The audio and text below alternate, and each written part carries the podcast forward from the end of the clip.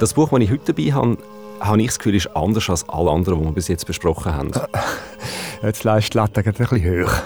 Ja, aber es ist viel weniger zusammenhängend. Zum Beispiel, es sind so kurze Episoden, auch wenn vorne ein Roman drauf steht. Von der Form her ist es wirklich nicht ganz einheitlich, das Buch. Es heißt Messer Zungen. Geschrieben hat die deutsche Autorin Simone Goldschmidt-Lechner. Und das ist für mich wirklich ein spezielles Erlebnis beim Lesen. Es ist mir fast so ein bisschen vorgekommen wie ein Traum. Alle Vögel, die angeflogen kommen, werden zu Zeichen, die ihr geschickt werden, werden zu Verkörperungen, tragen auf der Spannbreite ihrer kleinen Flügel Auntiis gesamte Hoffnungen und Träume. Auntii, deren messerscharfe Zunge später tiefe Wunden schlug, ist seit Monaten und dann seit Jahren nicht wiederzuerkennen. Am Anfang glauben alle noch, dass sie wieder zu sich selber zurückkehren kann. This too shall pass. Aber sie klammert sich fest an Gegenständen und Erinnerungen. Nichts darf verändert werden. Sehr bildstark ist das für mich. So, also Vögel kommen vor, so ein Zeichen von der Hoffnung. Aber offenbar verändert sich da die Protagonistin, die Anti-I nicht. Irgendetwas ist da passiert, blockiert. Ich weiß nicht, Erinnerungen, ist es ein Trauerfall? Ja, es ist ein Trauerfall. Es geht da um einen Sohn, der gestorben ist, der umgebracht worden ist in seinem Auto auf der Straße mitten in der Nacht. Und was du gesagt hast, eben das Bildstarke, das ist metaphorisch mega aufgeladen und das ist auch nur eine von ganz vielen Episoden eben in dem Buch. Das ist wirklich sinnbildlich. Es geht um sehr viel gleichzeitig. Aber ein wichtiger Teil davon ist die Erinnerung an eine Vergangenheit, wo sehr viel Gewalt drin stattgefunden hat. Und das sind eben alles Geschichten um Menschen aus Südafrika, aus der Zeit von der Apartheid bis in die Gegenwart und auch von Südafrika bis auf Deutschland. Ja, also Südafrika, das, das mag ich mich selber noch erinnern, das war ein riesiges Thema. So der Nelson Mandela, der hat sich ja hier durchgesetzt im African National Congress und er, er ist ja ein Held für mich immer. Der hat sich von Anfang an gegen die Apartheid, also gegen die Rassentrennung eingesetzt. Und dann ist er Präsident geworden von Südafrika und ist in so einen Kurs von der Versöhnung gefahren und er probiert so das Land zu zeigen. Ja, der erste schwarze Präsident von Südafrika, also eben so eine Heldenfigur, wie du ja auch sagst. Aber es gibt aus dieser Zeit von der Apartheid und danach eben auch noch ganz viele Menschen, die über die Zeit, anders als jetzt eben so der Heldenkult um Nelson Mandela, kaum zu Wort gekommen sind. Das sind die sogenannten Cape Colored. Das sind Menschen aus Südafrika, die Vorfahren haben, zum Teil aus Europa, aus Asien, also weit gemischt sind. Also Cape Colored, ist das jetzt ja, auch wieder so ein Begriff, wo die auch für sich selber benutzen? Oder ist das etwas, was ihnen so von außen aufgedruckt wird? Das ist ja im Moment eine riesige Debatte. Es ist kein unproblematischer Begriff, weil er natürlich äh, also da, da klingt immer noch Kolonialzeit an drin, aber es ist der am weitesten verbreitete Begriff, sowohl von außen als auch von ihnen selber für sich. Offenbar ein vielversprechender Zugang zur Geschichte bietet der Roman Messerzungen. Er liegt da vor uns von der Simone Goldschmidt-Lechner. Ich bin gespannt. Wir reden über den Roman, über den Inhalt in der 15. Episode von unserem Podcast «Zwei mit Buch». Ich bin der Felix Münger. Und ich, der Simon Lüthold. Also, erzähl mir mal ein bisschen von dem Roman. Um was geht's? Es geht eben um sehr viel. Also es ist nicht eine zusammenhängende Geschichte, sondern es ist wirklich mehr so eine Reihe von Bruchstücken. Also musst du dir so vorstellen, vielleicht geht es im einen Kapitel um eine Frau, die in einem Bus muss beobachten wie eine andere schwarze Frau von Beamten aus dem Bus zerrt wird, weil sie nicht auf den richtigen Platz hat sitzen und dann aber im nächsten Kapitel geht es vielleicht um die Gegenwart, um ein Kind von eben so einer Cape Colored Familie, wo auf Deutschland ausgewandert ist. Das Kind hat dunklere Haut als seine Eltern und darum schaut man die Familie in der U-Bahn in Deutschland schief an. Die Leute machen dann so Bemerkungen wie «Oh, wie süß, das Kind gehört aber nicht zu ihnen, oder?» Ui, oh, das ist also der Alltagsrassismus, der immer wieder passiert. Das ist vielleicht gar nicht böse gemeint, aber es ist natürlich äh, schon eine Absetzung. Es ist brutal und das zieht sich halt weit in der Vergangenheit, aus der Zeit von der Apartheid bis in die Gegenwart. Dann gibt es aber auch diverse Abschnitte, die jetzt eher so ein bisschen mythisch anmuten. Also der, das, was wir jetzt ganz am Anfang gehört haben, ja auch mit diesen Vögeln, wo so metaphorisch mhm. aufgeladen ist, wo dann zum Teil auch noch die Kolonialzeit, also die Zeit vor der Apartheid anklingt. Also wenn ich bis jetzt gehört habe, das Buch besteht eigentlich aus ganzen Haufen Einzelteile, die gerne so eng miteinander verknüpft sind, aber die doch etwas miteinander zu tun haben. Hast du die Übersicht immer gehabt? Am Anfang ehrlich gesagt nicht. Also das ist schon unübersichtlich, aber ich glaube, das ist Teil vom Programm bei dem Buch. Also bei mir hat das jedenfalls einen Moment gebraucht, bis ich mich an den Stil gewöhnt habe und kapiert habe, dass das nicht das Buch ist, wo man drin nach einer abgeschlossenen Geschichte, die einen grossen Zusammenhang hat, sucht. Ja, das ist also schon noch spannend. Das passt ja irgendwie auch so ein bisschen zu Südafrika. Also die, die Gesellschaft ist heute ja sehr äh, vielfältig zusammengewürfelt, äh, einerseits aus verschiedenen Ethnien, aber auch äh, aufgrund von der Zuwanderung äh, in der jahrhundertealten kolonialen Vorgeschichte. Also, wie im Roman gibt es also in dieser Gesellschaft auch keine, sagen wir mal, Homogenität und das hat natürlich eben auch mit der, mit der Geschichte zu tun, also mit der Entwicklung, also so spontan, das ist ja, mm, ja im 17. Jahrhundert losgegangen, dort mhm. mal mit den Holländern, es sind dann äh, viele weiße Siedler dort eingewandert, Bauern, die ihre äh, Spuren hinterlassen haben, die haben dann die schwarzen Stammesgebiete erobert und dann wieder ein Bruch, oder wie jetzt in dem Buch Ihnen auch, äh, da, da, da kommen auf einmal den Briten und äh, dann gibt es wieder einen Bruch, dann gibt es eine Absetzbewegung äh, in Südafrika selber, wo sich dann nachher aber vor allem sehr negativ profiliert durch eine Rassentraining, wo sich dann wiederum Widerstand, wieder ein Bruch formiert. Also wenn man Gesellschaft und ähm, auch die Geschichte anschaut, dann passt eigentlich das total gut zu der Form, die du jetzt gesagt hast. Oder bin ich jetzt völlig äh, am Überinterpretieren? Du bist überhaupt nicht am Überinterpretieren. Nein, also was jetzt du erzählt hast, ist ja auch auf eine Art sehr unübersichtlich und sehr, sehr verstückelt. Oder es ist so viel passiert mhm, mhm, an so vielen Fronten. Das Buch ist eindeutig ein Spiegel von dem. Wobei man schon auch muss sagen, es gibt ein paar Geschichten in dem Buch, die dann immer wieder vorkommen. Also die helfen einem dann? Genau, das ist auch so ein bisschen ein roter Faden, der vorkommt. Also, es gibt eine Figur, die heißt Mädchen im Buch, die kommt immer wieder vor. Oder eben auch die Anti-I.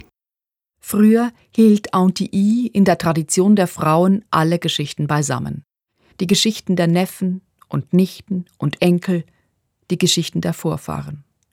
Jetzt erzählt sie die Geschichten den Vögeln, erzählt von ihrem Mann, der sie erst verließ und dann in Johannesburg starb. Die Vögel wiegen ihre Köpfchen von Seite zu Seite, als würden sie verstehen. Der Vater kam in den 70ern in dieses Land, erzählt Auntie. Damals trug er Hosen mit Schlag, hatte zurückgegeltes Haar und einen glorreichen Schnauzer. Kein Ende in Sicht. Alles wiederholt sich. Die Wiederholung macht müde. Ständig Death and Death and Death. Wir kommen mit der Trauer nicht hinterher. A preoccupation with sadness.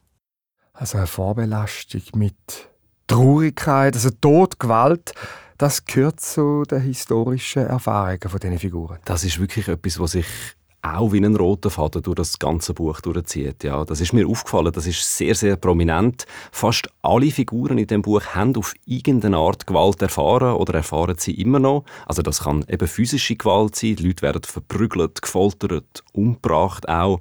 Aber es kann eben auch auf der anderen Seite Ausgrenzung sein, rassistische Ausgrenzung. Ich habe ja mit der Autorin von dem Roman geredet, mit der Simone Goldschmidt-Lechner, und ich habe genau das von ihr wissen, ob jetzt die Geschichte von den Cape Colored in Südafrika eine Geschichte von der Gewalt ist. Man könnte es als Geschichte der Gewalt bezeichnen, aber vielleicht eher als Geschichte der zärtlichen Gewalt. Ähm, in dem Sinne, dass ja auch der Gewalt immer ein gewisses Potenzial liegt, sich selbst zu erkennen und daraus zu wachsen. Also man kann sagen, es ist eine Geschichte der Gewalt, aber es ist auch eine Geschichte der Resilienz, weil diese Sachen immer parallel existieren. Diese Hoffnung und diese unglaubliche Lebenslust und aber gleichzeitig auch diese Gewalt oder das Aushalten von Gewalt oder sich gegenseitig auch Gewalt anzutun, um zu beweisen, dass man auch irgendwo existiert und ein Existenzrecht hat.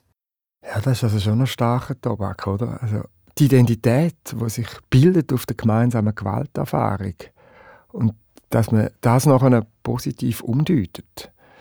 Aber ich meine, ja, es ist wahrscheinlich eine verständliche Reaktion auf das, was diesen Menschen angetan worden ist im Laufe der Jahrhunderte. Mm, also mich hat vor allem der erste Teil von dem, was sie da erzählt ja, hat, überrascht. Genau. Das mit dieser zärtlichen Komponenten mhm. an der Gewalt. Mhm. Das ist mir nämlich beim Lesen gar nicht so aufgefallen zuerst. Aber das hat ja Simone Goldschmidt-Lechner jetzt auch klar gesagt, ohne Gewalt kann man die Existenz von diesen Menschen gar nicht denken, wo sie von ihnen erzählt. Äh, dazu gehört übrigens ein Stück weit auch der Titel von dem Buch, Messerzungen. Zum einen ist ja, so wie man sich vorstellt, dass die Zunge eben ein, ein scharfes Messer sein kann, das Gewalt vollzieht. Gleichzeitig gibt es dieses Sprichwort in verschiedenen Sprachen. Messerzungen, das bedeutet nicht sprechen zu können. Und äh, natürlich bezieht es sich auch auf die Gewalt und die Vielsprachigkeit. Es gibt dieses Sprichwort ähm, aus dem Sutu, das auch in einem Kapitel vorkommt. Das heißt auf Deutsch, die Frauen halten das scharfe Ende der Messer. Ja. Und ähm, darum ging es eben auch. Also nicht nur notwendigerweise, dass die Frauen dieses scharfe Ende halten, sondern einfach, dass ähm, viele Menschen in dieser Community dieses scharfe Ende der Messer halten und das eben aber auch aushalten können. Also das finde ich ein enorm starkes Bild, dass man das scharfe Ende vom Messer in der Hand haben muss. Es tut, auch, es tut ja schon auch weh. Wo du mir im Vorfeld gesagt hast, dass äh, mir der Roman von Simone Goldschmidt-Lechner, dann habe ich ein bisschen gestutzt, weil ich die eigentlich nicht kennt. Ich bin ihr das erste Mal begegnet, habe dann ein bisschen recherchiert und habe ich dann gemerkt, die hat ja eine unglaublich spannende Biografie. Die ist in Südafrika selber geboren, ist dort in der Cape Colored Community aufgewachsen, äh, ist dann auf Süddeutschland gekommen mit ihren Eltern. Sie ist queer, Person of Color und zum anderen ist sie auch eine enorme Frau von der Sprache, habe ich den Eindruck. Also sie studierte Linguistin, vielfältig aktiv als Übersetzerin, Podcastmacherin. Also kann man sagen, in dem Buch erzählt sie mit ihrer sprachlichen Begabung zusammen äh, eigentlich ihre eigene Geschichte von ihrer Erfahrung vom Auswandern nach Deutschland auch. Also ein Stück weit auf jeden Fall, das kommt sicher vor. Ich glaube, von all diesen Figuren, die vorkommen im Buch, ist das Mädchen die Figur, die am nächsten ist bei ihr. Dass es den Bezug zu ihrem Leben gibt, das hat sie mir auch im Gespräch erzählt. Aber es ist halt schon noch viel mehr als das. Also hinter der Idee zu dem Buch steckt nicht nur das Aufschaffen von der eigenen Erfahrung, sondern relativ ein ambitioniertes Projekt. Ich glaube in Bezug auf diese Community einfach, dass es keine Geschichtsschreibung dazu gibt und ähm, oder wenig dazu, vor allem im deutschsprachigen Raum. Und durch das Geschichtenerzählen beziehungsweise das Schreiben darüber überhaupt erst die Menschen, die der Ort und alles, was dazugehört, ähm, ihrer Existenz versichert werden können. Also es ist sozusagen auch ein Einschreiben in die Geschichte. Ähm, wenn ich eine Geschichtsschreibung vollziehe für Personen, die es nicht gibt, dann ist es ja auch immer so ein Versuch, ein Narrativ zu schaffen ähm, oder eine Stimme vielleicht auch für Menschen, die sie sonst nicht hätten oder die sonst nicht gehört werden oder die sonst vergessen werden. Und ähm, ja, und wie macht man das am besten? Natürlich, indem man halt eine Art Mythos, also so eine Mythologie darum herum schafft. Und das ist ja, ähm, also, und die Geschichtsschreibung könnte man ja behaupten, ist ja auch im Endeffekt eine Mythologisierung vom eigenen Land oder von der eigenen Geschichte. Und ähm, ja, das, äh, das versuche ich hier zumindest auch ein bisschen zu vollziehen. Also Geschichtsschreibung als Mythologisierung, das würde mich jetzt natürlich wundern, du als Historiker, was du von dem haltest. ja, also was für eine Funktion Mythen können haben in der Geschichte, das wissen wir Schweizerinnen und Schweizer ja am, am allerbesten. Stichwort Rüttelschwur und Wilhelm Tell. Aber es ist natürlich völlig klar, also Identität, und, und um das geht es ja bei der Cape Colored Community auch, die braucht ein historisches Bewusstsein. Mhm. Und dann ist es natürlich verrückt, wenn ein weißer, mächtiger Orden die Geschichtsschreibung jetzt über Jahrhunderte äh, okkupiert hat. Das ist anmaßend ein Stück weit natürlich Absolut, für die ja. Betroffenen. Und es ist nichts als gut. Und es zeigt auch die Lebendigkeit von der Geschichtswissenschaft natürlich, dass man neue Perspektiven entwickelt in einer neuen Zeit. Wichtig ist natürlich dann auch im Gegenzug, dass es nicht ideologisch wird, sondern dass eine Debatte von unterschiedlichen Sichtweisen auf den Gegenstand stattfindet. Mhm. Und ich glaube, dann kann das sehr befruchtend sein. Also gerade für die Debatten ist es ja sicher auch zentral, dass eben möglichst viele verschiedene Zeugenberichte vorkommen, eben Überlieferungen und Geschichten. Ja, die Geschichten, das Geschichten erzählen, aber auch das kritische Prüfen und das Einordnen von diesen Geschichten ist natürlich dann von zentraler Bedeutung. Also das Durchheben ist das eine, aber die Auseinandersetzung mit der Geschichte probiert ja schon auch herauszufinden, wie ist es gewesen. Also da stellt sich mir natürlich dann schon die Frage, also ähm, wie steht es denn um den Realitätsgehalt in dem Roman? Also wie viel davon ist echte Erinnerung, Überlieferung und wie viel ist einfach Fiktion und erfunden? Ja, zentrale Frage. Das habe ich natürlich von der Simone Goldschmidt-Lechner auch genauer wissen. Also es gibt ähm, immer so teilweise Erinnerungen und Überlieferungen. Es geht ja ziemlich weit zurück. Alles, was sich um Vorfahren dreht, die nicht schwarz waren oder People of Color, da gibt es ja einfach viel mehr, auf das man sich beziehen kann. Für andere Dinge muss man tatsächlich ein Narrativ schaffen. Und ähm, da ist die Geschichtsschreibung zum Beispiel, wenn es darum geht, wann Gruppen von Personen ich glaube, mittlerweile sagt man auch nicht mehr ähm, Stämme, aber halt im kolonialen Kontext würde der Begriff gebraucht, also Stämme sozusagen diese Wanderung vollzogen haben von Westafrika nach Südafrika. Da steht in der Geschichtsschreibung nur so etwas wie um 500 nach Christus kamen diese Menschen an.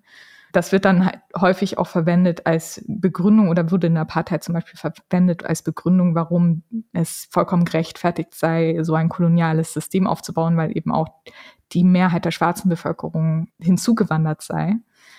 Und weil das eben der Fall ist, weil man so wenig weiß, muss man dann eben einen Mythos darum spinnen oder ein, eine Idee ähm, erschaffen, die dazu führt, dass vielleicht Umrisse sichtbar werden, auch wenn es nicht gelingen kann, mit so wenig Wissen wirklich Subjekte zum Vorschein kommen zu lassen. Das ist jetzt sehr spannend, was sie da sagt. Also, sie sagt eigentlich, sie springt mit der Literatur in die Lücke, wo äh, die historische Forschung hinterlassen mhm. hat. Es geht darum, Identität stiften, indem man Geschichten überliefert, zum Teil auch erfindet. Und jetzt erklärt sich auch, warum das kein zusammenhängendes Bild gibt, sondern dass das eben einzelne Geschichten, Fragmente, Bruchstücke sind, wo in dem Roman versammelt sind. Ja, also das, ich glaube wirklich, das hat sehr, sehr viel damit zu tun, wie das Buch geschrieben ist. Eben, das besteht ja aus diesen einzelnen kleinen Teilen. Und es ist auch sprachlich und formal sehr, sehr vielfältig. Also es gibt Passagen auf Englisch, dann kommt Schottisch, Scots kommt vor, Afrikaans, Französisch und es gibt neben den sagen wir mal, normalen, so romanartigen Stellen auch Kapitel, die als Chor bezeichnet sind, auch lyrische Abschnitte, die fast ein bisschen wie Songs aussehen zum Teil. Und dass das alles durcheinander kommt, so also ganz unvermittelt, das ist auch das, was ich vorher ganz am Anfang mit traumhaft, so traumartig gemeint habe. Es sind enorm viele verdichtete Eindrücke in sehr, sehr kurzer Zeit, weil das Buch ist nur knapp 200 Seiten dick.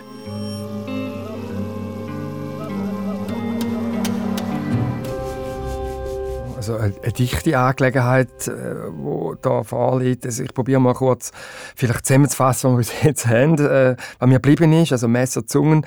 Das Buch erzählt vor allem über Erfahrungen von der Cape Colored Community. Es ist verstückelt, offensichtlich, ist viel Gewalt drin, aber es ist auch haben wir auch gehört, eine Geschichte vom Durchheben.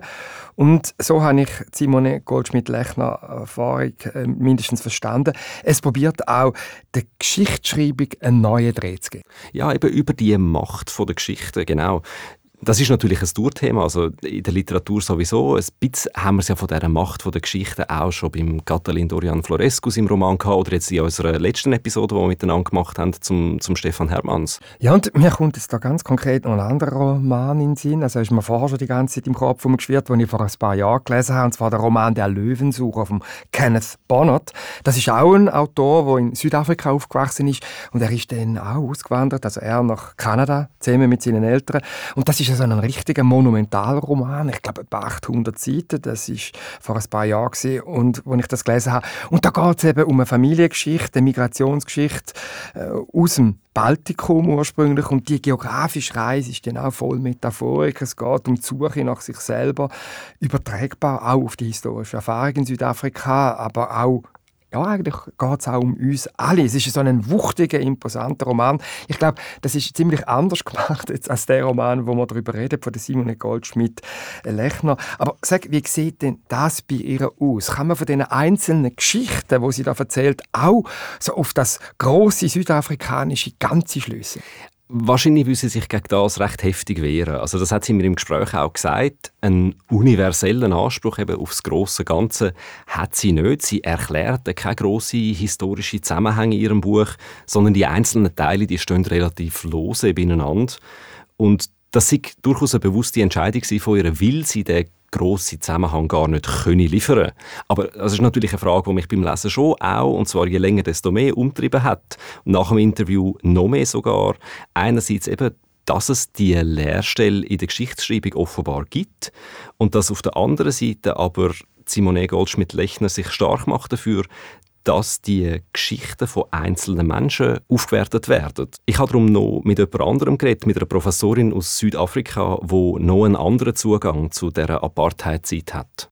Ich bin in diese Zeit hinein geboren worden und habe sie ziemlich voll miterlebt, vor allem also in meiner Kindheit schon. Dann war ich zwischendurch woanders auf der Schule, bin dann aber 74 nach Südafrika zurückgekommen und habe seitdem ähm, kontinuierlich dort gelebt, hauptsächlich in Johannesburg.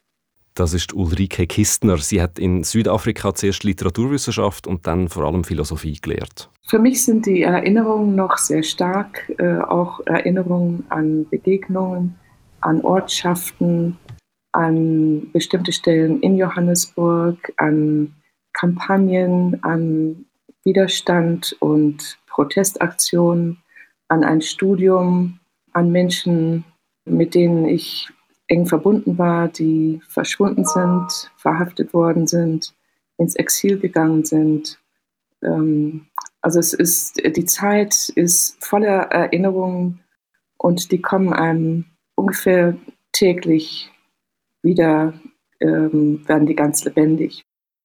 Also, das heißt schon, Sie als Forscherin sucht jetzt einen wissenschaftlichen Umgang mit deren Erfahrung, die sie selber gemacht hat in ihrem Leben. Ja, und sie sagt eben, in der Geschichtsforschung sei in Südafrika tatsächlich einiges im Wandel im Moment. Es hat in den letzten 10 bis 20 Jahren eine stärkere Kritik dieser Rahmenerzählungen gegeben, die zur Zeit der Apartheid durch Social History bestimmt waren. Das heißt, die Geschichtsschreibung im, im akademischen Rahmen ging davon aus, dass wir es hier mit einer rassisch strukturierten Klassengesellschaft zu tun haben und dass der Widerstand gegen die Apartheid durch die Arbeiterbewegung getragen wurde und dass die Arbeiterklasse, die zu dem Zeitpunkt eben hauptsächlich schwarz gefärbt war, eine historische Rolle übernehmen sollte und übernommen hat. Diese Auffassung hat sich in den letzten 20 Jahren gewendet. Es sind sehr viel stärker die Rassendiskriminierung, die rassischen Kategorisierungen in den Vordergrund geraten, die dann auch individuelle Biografien ähm, ganz stark bestimmt hat. Es ist also seitdem nicht mehr eine Klassenzugehörigkeit, die im Vordergrund steht in der Auffassung des politischen Subjekts, sondern eher die individuelle Erfahrung der rassischen Ausgrenzung, die jetzt zum Vorschein kommt und die bestimmt vorher vernachlässigt worden ist. Ja, das zeigt natürlich, dass die historische Forschung äh, nie abgeschlossen ist, dass neue Perspektiven kommen. Und man ist auch aus der Zeit heraus zu verstehen, offenbar ist die ältere südafrikanische Geschichtsschreibung sehr stark auch marxistisch mhm. noch geprägt gewesen, also von der Vorstellung vom Klassenkampf. Und dass man jetzt da neue, ergänzende Perspektiven entwickelt. Und ich stelle mir auch so vor, dass da jetzt, äh, wenn es gut läuft, ein fruchtbarer Dialog zwischen verschiedenen Sichtweisen kann stattfinden das wäre wünschenswert, ja, eben gerade weil es jetzt auch mehr um die persönlichen Erfahrungen, die so viele Menschen haben müssen machen, mit Rassismus geht. Also Darum werden eben auch die Geschichten von diesen einzelnen Leuten immer wichtiger. Das ist so das eine, hat Ulrike Kistner gesagt. Aber es gäbe da dabei eben auch ein Problem. Also Rassismus ist natürlich in Südafrika bis heute sehr weit verbreitet, aber die jüngeren Generationen, die interessieren sich vor allem für ihre eigene Gegenwart und nicht mehr so fest für die Geschichten, die die Eltern zu erzählen haben. Die wollen das nicht mehr hören. Die aktuellen Probleme scheinen sehr viel schwerer zu wiegen als das, was in den Erinnerungen der Menschen, die das direkt erfahren haben, die das Apartheid-System direkt erfahren haben, als die das zulassen würden. Die Vorwürfe, die jüngere Leute an die Generation ihrer Eltern machen, sind ja, das ist mitunter ganz schön starker Tobak auch. Ihr haltet noch fest, ihr seid zu unterwürfig, ihr haltet noch an den, an den alten Mythen fest. Wir können und wir wollen eure Deutung der Geschichte, eure sozialen Vernetzungen, eure Wertvorstellungen, eure Ideale nicht mehr teilen. Sie entwerfen ihre eigenen Deutungsmuster, die sich nicht decken mit denen der Generation ihrer Eltern und die sich auch nicht unbedingt decken mit denen, die ihnen von außen her angetragen werden. Also die Verherrlichung der südafrikanischen Wende, der Regenbogennation, der Heldenhaftigkeit von Nelson Mandela, der, der Befreiungsbewegung, äh, die der ANC gewesen sein soll. Diese Mythen, diese Vorstellungen teilen die jüngeren Menschen nicht. Ui, also der, der, Nelson Mandela, den ich ja am Anfang so wahnsinnig für ihn geschwärmt habe, der ist offenbar bei der jungen Generation heute in Südafrika gar nicht mehr so der Held. Also ich glaube, ich habe mich da fast ein bisschen als europäischer alter Weißer Mann geoutet. Oder bist du geoutet worden als einer eben von diesen Vertretern von dem Geschichtsverständnis, wo da Ulrike Kistner als von außen angetragen beschreibt? aber also ich bleibe dabei, der Nelson Mandela ist wichtig aber wenn wir äh, vielleicht nochmal zurückgehen, was Ulrike Kistner sonst noch gesagt hat passt ja eigentlich jetzt auch wieder zur Struktur, wo man gesagt haben, sie ist fragmentarisch verzettelt von dem Roman. Es gibt da offensichtlich so einen Generation Gap, also mhm. Unterschied in der Auffassung von der einzelnen Generationen. Also kann man schon sagen, die Neubeurteilung, die Neuaufarbeitung von der äh, eigenen Geschichte und damit auch die Identitätsfindung, mhm. die ist offenbar gar nicht so einfach. Offensichtlich nicht, nein, aber was man ja sicher kann sagen ist, Bücher wie das jetzt, die kann man schon als Beitrag verstehen, dass es ein bisschen mehr kann zu so einem Konsens zwischen der alten und der jungen Generationen kommen. Wobei auch muss gesagt sein, also das Buch von Simone Goldschmidt-Lechner, das ist auf Deutsch geschrieben und ob es da je eine Übersetzung jetzt in äh, andere Sprachen, südafrikanische Sprachen geben wird, das ist mal noch nicht absehbar, glaube ich. Das wäre auf jeden Fall ein Beitrag für die Debatte, die da läuft, wo sicher auch wichtig ist, wo eben zur Identitätsstiftung äh, könnte führen. Es steckt auf jeden Fall viel drin, habe ich den Eindruck in dem Roman. Also es geht um Geschichte, Gewalt, Durchhaltewillen und eben offensichtlich klingt da auch das aktuelle politische Geschehen Südafrika drin an. Dass der Roman ziemlich kompliziert aufgebaut ist, hast du jetzt schon ein paar Mal betont. Aber ich habe das Gefühl, dass dich das Buch fasziniert hat. Äh, an Also fasziniert hat es mich auf jeden Fall. Ich glaube, das ist einerseits die Sprache von der Simone Goldschmidt-Lechner, die mich sehr beeindruckt hat. Die ist wirklich eindringlich, bildstark, poetisch. Und auf der anderen Seite ist es auch die Form von dem Buch, dass man da wirklich anders als bei einem herkömmlichen Roman wie in so eine Wulche aus ganz vielen Facetten und Geschichten eintaucht. Das hat mich überrascht und ich habe das auch sehr bereichernd gefunden. Das heißt, du findest, man muss lesen. Ich finde, man sollte sich mindestens probieren, auf das einzulassen. Ich glaube, das lohnt sich sehr. Mir hat es auf jeden Fall einen spannenden Zugang gegeben zu einem Land und zu einer Bevölkerungsgruppe, wo ich bis jetzt kaum etwas gewusst habe darüber. Messerzungen von der Simone Goldschmidt-Lechner erschienen im Verlag Mattes und Seitz Berlin. Das war es, Literaturclub 2 mit Buch, Episode 15. Mit mir, Felix Münger. Und mit mir, Simon Lüthold. Produktion Barbara Peter, Sounddesign Lukas Fretz und Michael Studer. Alle Angaben zu deren Episoden und auch zu den Büchern, wo wir darüber geredet haben, findet ihr auf srf.ch-literatur. Feedback nehmen wir gerne entgegen auf literatur.srf.ch. Und in der nächsten Episode geht es dann wieder einmal um ein Buch aus der Schweiz. Unsere beiden Kolleginnen Nicola Steiner und Franziska Hirsbrunner reden über den neuesten Roman von Thomas Fürlimann, Der rote Diamant. Eine Abenteuergeschichte, die in einem Klosterinternat in der Innerschweiz spielt.